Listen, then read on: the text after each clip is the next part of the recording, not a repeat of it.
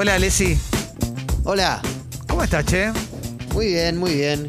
Volvió, volvió el sol, que me, Volvió el sol. a las siete y media, ocho, cuando me levanté, no estaba. Deja que entre. Deja que entre. Sí, a mí me hace muy bien el sol, el, el sol de otoño. Me encanta. Peliculón. Es, es- es el más lindo de todos porque es el sol que, que deja de agobiar y empieza a acompañar. Sí, y que te da calorcito. Claro, es eso. reconforta. La estufita natural. Claro. eh, Eso cuando es estás en la sol. calle. Eso Energía. debería ser el sol. No Sí. debería ser una bola de fuego en el cielo que lo único que hace es hacer tu existencia cada vez más difícil, como lo es en los tres meses del verano. Qué lindo lo que ¿no? decís, de, Ale. de noviembre a marzo. Sí, hoy vino incluso. muy poético todo. sí, ¿no? sí, Sí, sí, sí, sí, sí, sí. Sí. Llegó el momento de saber. Tenemos que poner una cortina ahora a poco, ¿no? Hay- él. sí, pero Sí. la de hoy eh, quizás pueda. Quizás pueda ser. Tremendo. Uf, Quizás pueda ser la cortina. ¿nos ponemos de pie o nos quedamos? Sabor a poco. No, es que es la cortina del programa del que va a hablar. Yo lo asocio, este tema lo asocio más al programa que a Charlie. Claro. Pero claro. Qué emocionante, boludo. Porque la vez pasada dijimos que íbamos a hablar de, de naranja y media, pero sentí, Uf, sentí que había algo más profundo de lo cual deberíamos hablar, y es de Rodolfo Ledo. Rodolfo Ledo es un director de televisión, realizador, cineasta, que no sabemos, eh, no sabemos si es un genio o si está completamente loco. Sí. Rodolfo Ledo es recordado, por ejemplo, por haber hecho Sin Condena. Sin Condena, si ustedes eh, todavía no se pueden anotar para vacunarse, Sin Condena fue un programa que este, estuvo Excelente, por. Canal 9 durante eh, dos años. Todo Oh. 94, 95 y parte del 96. Wow. Pensé que había sido 93. Mirá vos, mirá qué dato, ¿eh? Eh, ¿Cuál era el propósito de Sin Condena? te iba a preguntar, Ale. Eh, Sin Condena lo que hacía era recrear casos policiales o, o cosas como muy problemáticas. Sí. Eh, digamos, eran dramatizaciones de eso. Sí, de, de casos históricos de nuestro país de los últimos años. Ahora bien, estamos hablando de hacer una hora y media, dos horas de ficción por semana, lo cual muchas veces conlleva que no salga del todo bien. Claro, el tiempo puso a Sin Condena en un lugar un poco kitsch. El tiempo puso. Pero lo que pasa es que ya, eh, ya en su momento era. eh, en su momento ya era. Sí, sí, sí. Porque, digamos, había cosas que. Digamos, la, la- la cruda realidad no podía. eh, no podía interponerse en, el, en, en la época o en la ambientación. Tal es el caso de que, por ejemplo, hicieron en algún momento. Porque también hay otra cosa que hay que hablar, que es, por ejemplo, cuando decían caso, arrancan, ¿no? El caso Sí. de- del chico que se cae al pozo, Sí, me acuerdo. Caso Colonia Montes de Oca, caso Mariela Muñoz, y de repente empiezan a ver casos que no son, o sea, caso Malvinas. No es Claro, un caso claro. policial. Ah. No, no, no, no. Caso Che Guevara tampoco. Caso Che Guevara tampoco. Pero- Te quedaba sin capítulos, ¿no? Claro, sí, Claro. así se terminó llamando. Sí. Pero sin condena, por ejemplo, el caso Mariela Muñoz, la transexual a quien le querían sacar la, tenan- la tenencia de sus, de sus un mon- montón de hijos por los, los que había, Sí, eh, los sí. había criado, los había cuidado. Un ejemplo, fue interpretada por Ulises Dumont. Claro. Eh, no hay. Hay un. Hay un archivo que está bajo. eh, Siete llaves. Bajo siete llaves Sí. de la biblioteca LGBT argentina. Sí. que empezó a subir alguna que otra cosa, pero Ah. yo en algún momento cuando, cuando hice en algún hice una serie documental hace unos años de, sobre la tele de los 90 y quise acceder a ese archivo era bastante difícil. En aquel entonces empezaron a subir algo a YouTube. Em, Recordemos casos, sale para que la gente se ubique. Claro. ¿Qué tenemos? Ah, tenemos la chica que se suicidó por Guns N' Roses. la chica que se suicidó por Guns N' Belén Roses. Blanco. Traje audios de algún momento Bien. porque Belén Blanco, que también estuvo en Mujeres Asesinas. Le queda muy bien el rol de loca. Mirá, bien. No, pero, posta, digo, nivel de actuaciones, no, no fue irónico, ¿eh? Viste que hay ciertas actrices o actores que dan Sí. eh, Sí. el Porque- pelado. Brediche, Brediche. Brediche. porque el tema es así. No, no, Sí. no, pero el tema es así. Rodolfo Ledo Sí. Además, tiene como una especie de, de elenco estable que siempre, como que a él le gusta trabajar con ese elenco. Ah, porque Ledo es el de naranja y media también. Claro. Pero claro. Ah. Ledo es el de naranja llegamos. y media. Sí. Ledo es el de uno más uno. Uno Sí. más uno, esto es una Yo la veía, la no- Jorge Schubert y Andrea Barbieri. Claro, el fan. problema con uno más uno. Los suegros eran Arturo Mal y Norman Brisky. Sí, Norman Brisky, eh, Graciela Pal y Adriana Eisenberg. Exactamente. Claro. Y estaba la hermana Verónica Vieira. Sí, que después. Bueno, basta, basta, pará. Bueno, no, no, eh, pará, basta. porque- Arco, arco, arco, arco. Arco, arco. El tema arco. es así. Rodolfo Ledo Sí. tenía varias particularidades, por lo cual esto es lo que yo digo, no sabemos Sí. si era un genio o no. Nah, sí. Él, eh, él ponía como guionista, como así era el libro, a su hermano. Sí. Pero su hermano no era el guionista. Ah. No había guion. Uh, Entonces era como... vamos, ahora vamos a hacer esto. Claro, era free jazz, ¿entendés? Bueno, improvisen. Sí. Tenemos la chica de Guns N' Roses, tenemos el caso Bulacio, Caso. Bulacio. tenemos el Luca, Luca, el caso Carrasco, caso Carrasco. el caso Maradona. Sí, Ah. con eh, ¿cómo se llama? Pepe Monje. Pepe Monja haciendo Pepe el Diego. Sí, Ese y- me suena, ¿eh? Y Luca fue Luis Luque. Y Luca fue Luque Not Dead, claro. Claro. Eh, Luca fue Luis Luque. Pipo. Pipo Luque. Pipo Luque, claro, que eh, en ese capítulo Diego Arnedo era interpretado por Silvestre, por ejemplo. Impresionante, impresionante. Bueno, Y- traje el primer audio. Y Gerardo Romano haciendo el Che Guevara, ¿no? Claro, que es lo que pero quedó en la hizo historia todo- para Sí. siempre. Estamos, estamos hablando de cosas porque yo, eh, si hay algo que le agradezco a Sin Condena, es, digamos, tratar de Estar mejor. Claro, tratar de hacer un diagrama de Ben entre lo que trataba de recrear y lo que efectivamente pasó. Entonces, digamos, nosotros ya sabemos que, Sí. por ejemplo, Luca Prodan tenía cierto como eh, ciertos principios irrenunciables con respecto a la música, a cómo Bien. hacer música y demás. Pero esto lo, digamos, Ledo lo puso en historia como para que se cuente eso en una escena, en un bar, en el cual está Antonio Hugo y Fito Gianelli, ¿no? En Sí. una charla en un bar con Antonio Hugo y Fito Gianelli. Y tratemos de ver el porcentaje de acierto que tiene o, o- o de lo fidedigno que podría llegar a ser este diálogo.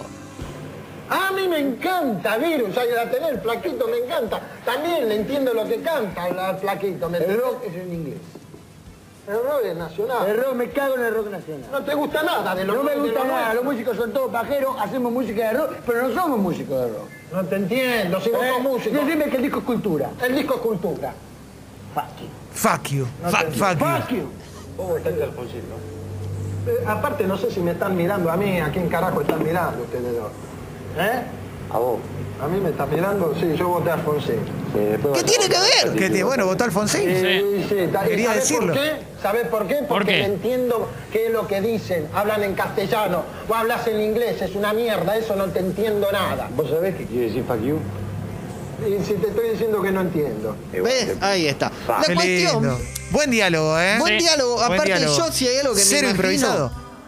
Sí, hay algo que me imagino es a Luca diciendo, decime que disco es cultura.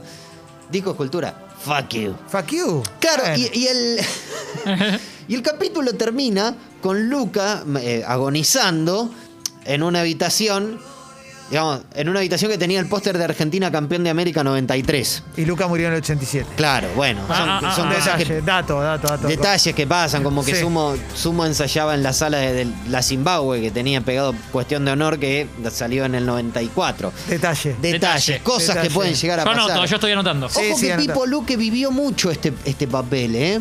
No, Luque dejó todo, él no tiene la culpa. Se rapó, hizo Bueno, todo. ¿Qué quería hacer de Luca? con Y el pelo? bueno, qué sé yo, se puede poner. Porque hay, bueno, Claro, una, una, una gorra de baño color piel. es que hay otro caso, el, el caso que vamos a, a- Sí. a- a recrear a continuación. Ahora bien, quiero cerrar este capítulo. Lucas está muriendo, agonizando. ¿Y qué es lo último que dice Lucas? Fuck you. Fuck you.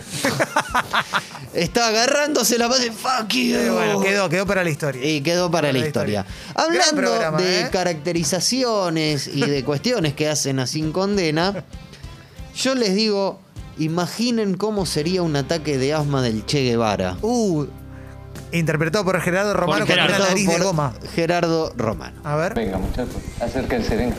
Venga, que el doctor Ernesto ya está mejor, venga. ¿Cómo están, chicos? ¿Cómo va? ¿Eh? ¿Bien? ¿Qué haces, Chuchi? ¿Cómo estás, viejo? Habla ¿Creíste igual. que me moría? que me ahogaba. Pero. ¿Qué te pasa? ¿Qué te pasa? Flor, sacame la flor. Sí. Sacame la flor que me, da, me ataca otra vez. Otra vez. Otra vez. ¿Cómo jodés Entiendo. este O sea, está bien. El Che Guevara era asmático. Está fingiendo que era asmático para que lo vacunen. Claro, Sí. pero. O sea, dice, ¿qué querían? ¿Que me moría con el asma? No, tremendo. Pero tremendo. no pasan ni dos segundos. Tremendo, tremendo. No le puede agarrar un ataque de asma atajando un penal. Si aparte, cuando estaba ahí en la colonia, era arquero, jugaba al fútbol con los chicos, los- los- con, con los Sí, enfermos. Sí, sí, sí, sí, sí. ¿Qué programa sin condena? No, eh? El no. tiempo lo reivindicó un poco, me El parece. tiempo yo creo que lo reivindicó porque efectivamente Sí. igualmente puso en agenda un montón de cuestiones que por ahí no estaban, no se hablaba mucho de eso. El caso Bulacio tomó una tomó otra trascendencia Sí. a raíz de sin condena. Incluso también el caso Carrasco. El, Mirá. el caso Carrasco ha recibido amenazas eh, Alejandro Romay por poner al aire. Eh, y, y fue una época ¿Quién en la era cual Carrasco, te acordás? eh, Carrasco era el conscripto que. No, no, no, no, el actor, el actor. Ah, El actor. Ay, Porque- era. porque eh, sí, es el conscripto. Walter, que- Walter Quirós, me parece. No, Mira. Pepe Monge. Pepe Monge también. Pepe hizo- Monge. Mira, Pepe. Claro. El pibe que estaba haciendo la colimba y que lo matan. Y a partir de ese caso se levanta la colimba en la Argentina. sí. Claro, se levanta la colimba obligatoria. eh, Después tenemos otro que quizás entendemos un poco que había esfuerzos de producción que no eran tan, digamos, no eran tan, eh, tan cuesta arriba como lo podrían ser en estos tiempos. Hicieron el caso de eh, César Belucio, aquel médico que, bueno, que terminó No, no, no me acuerdo. Yo tampoco, no, no. Me gusta ese, el caso de aquel médico que, bueno, ¿qué? ¿Me lo vas a escribir? ¿Me lo estás escribiendo? No, no, no, no. que no. agarró el celular, se Ah. fue, se fue, se fue. Sí, sí, lo sí. perdimos a Alessi, lo perdimos a Alessi. ¿eh? Eh, César Belucio eh, era un jurista, perdón. sí. Eh, digamos que había tenido Belucio. un tema, digamos, de, de secuestro y, Mirá. y demás. Y hay un momento, eh, esto, eh, eh, César Belucio es interpretado por Jorge Delía. La actriz realmente la vi y no tuve tiempo de ver quién era, pero tiene un momento de interpretación espectacular. ¿Por qué? Porque este, este a ver. episodio Sí. de Sin Condena lo hicieron desde París.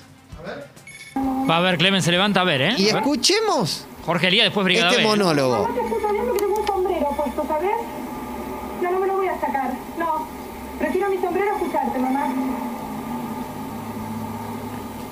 Están en París. Se fueron a París a hacer esto, ¿eh? mamá. Sí. Era el uno a uno, En ¿no? Roland, pleno Roland Garros. Sí, ¿eh? Sí. tremendo. No la Sí, ubico a mamá, me voy a ella, ¿eh? hacer mierda mi vida, mamá. Sí, mamá. Es mi vida, ¿sabes, mamá? Y me la quiero hacer mierda, ¿sabes, mamá? Una actuación cruda, loco. Una actuación cruda, pero espera porque Sí. Mamá. Desde París, con todo mi amor, te voy a dedicar Sí. una linda canción. A ver.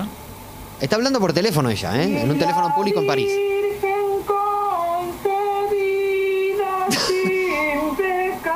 Mira qué lindo. Ahora, eso es Qué raro que haya gente que no, no lo tenga, que no esté en Netflix, por Sí, ejemplo. sí, sí. Si está ocupa, ¿por qué no va a estar esto? Claro, eh, eh, lo que uno no entiende, digamos, es el límite que tenía Rodolfo Ledo para decirle, en esta escena vos tenés que estar enojada con tu mamá porque te, digamos, porque tu mamá eh, te objeta que te hayas ido con un, con un abogado, un señor mayor, a, de a París, y adulterio y demás.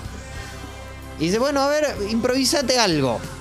Y es esto que acabamos de escuchar. ¿Sabés que me imagino ante ausencia de guion, mucho actor y actriz diciendo, ¿puedo meter una cosita Claro. mía que para mí va a sumar? Sí, sí, sí. ¿No? Me imagino un poco eso. Esto es fácilmente comprobable porque hay un video de uno más uno en, la, eh, en YouTube, un detrás de escenas, en el cual le dice, bueno, ahora te pones triste. Ahora entra este. Y se escuchaba eso, digamos, o sea, se escuchaba a Ledo dando direcciones. Es diciendo- como Ginsburg dándole, pidiéndole caras a Karina Jelinek. algo cara así, triste, claro, cara- sí, sí, eh, algo así. Wow. Y para cerrar con Sin Condena, tengo un momento crudo, difícil, histórico. ¿Cómo fue el momento en el cual el entorno de Maradona Sí. se entera de que a Diego lo habían retirado del Mundial 94. Uh, a ver. Esto es un desastre, armate un quilombazo de oro, ¿dónde le echa la pelota? Le dicen a Serrini. ¿Por qué no pensamos cómo la solucionamos? Ya sé, la cagada hice yo. Paren. Lo están dando por televisión. Alfredo retiró a Diego del torneo. ¡No, la reputa madre que lo recontra parió estos hijos de Muy buena puteada de Héctor Calori. Excelente, excelente. una vez más la puta. Pero te garcan a vos, vos sos el representante, el manager. ¡Cállate la boca, cállate la boca! Hace Marco Franchi. Claro, Marco Franchi y Daniel Bolotnikov, que está, Bolotnikov, que está siendo interpretado por Fito Chanel. Daniel después fue el de Riquelme. Sí. Fito Gianelli tiene un restaurante en la Avenida de Mayo. ¿En serio? La claca. Impresionante. Impresionante, impresionante. Ahora voy a ir. No sé si seguirá estando, pero sí. ¡Sos un pelotudo! ¡Sos un pelotudo! Bueno, Bueno, tranquilo. bueno. Vamos todos a hablar con Diego. Tranquilo. Bueno, Qué lo que lindo eh, que preparaste. Hay, hay un momento, sí, el de Diego quizás es el más flojo de papeles. ¿Te parece? Porque, bueno, está eh, el Cabezón Ruggeri, interpretado por Germán Palacios. Mira. Está Antonio Hugo, viste que era. Ese es el que mantuvo claro. un elenco fijo y bueno, más claro. o menos voy revoleando, qué sé yo. sí. Antonio Hugo hacía de eh, Julio Grondona. Claro, los mismos cuatro o cinco hacían de todo. Claro, Sí. Jessica Schultz era la Claudia. Bueno, eh, bien. y Luis Luque, ¿de quién hacía? Porque Pipo Luque no podía Sí. faltar. ¿De quién hacía? Con una peluca porque recién había hecho a Luca. De, del ex representante de Diego. No. Del Coco Basile. No, muy bueno. era impresionante excelente. porque era Huguito, Excelente. le decían, ¿no? Eh, no, no, no querían usar eh, nombres. Que tampoco se entendía, porque para evitar juicios no usaban nombres. Qué lejano todo, ¿no? Todo, Sí, sí, todo- sí, sí. Tan lejano, tan lejano de volver. Más Hermoso, otro ¿vale? país que nunca. Hoy Rodolfo Ledo es un hombre que, que- que se volvió muy ermitaño. ¿No? Ha dirigido películas, muchas películas con Franchella, con quien Wow. también tiene una relación eh, espectacular. Calzón. Eh, y hay un dato también que esto eh, no hay archivo porque hay, hay- hay toda una cuestión increíble que, que voy a tratar de ser muy eh, conciso porque no tenemos mucho tiempo. Rodolfo Ledo hace sin condenas se lo levantan. Él se enoja mucho con Canal 9 porque se lo levantan. Entonces agarra y se va. Dice, me voy a mandar a mudar y voy a hacer un éxito. Y se va a Telefe a hacer Naranja y Media, que efectivamente fue un éxito y Sí. bastante revolucionario fue en el sentido Sí. de que planteaba, digamos, el poliamor y terminaba siendo una relación poliamorosa porque recordemos que en el final tanto Nati como Lali, que eran las dos mujeres con las cuales Juan Guerrero, Guillermo Franchella se había establecido una relación y había tenido hijos y demás, le dicen, "Juan, te amamos, nos quedamos a vivir en Bariloche." Impresionante. Le fue también con Naranja y Media que le dicen desde Canal 9, ¿sabes qué, Rodolfo? Volvés, pero volvés como director de programación. Vuelve Rodolfo Ledo como director de programación y quiere establecer una especie de prime time, estos inicios del año 98.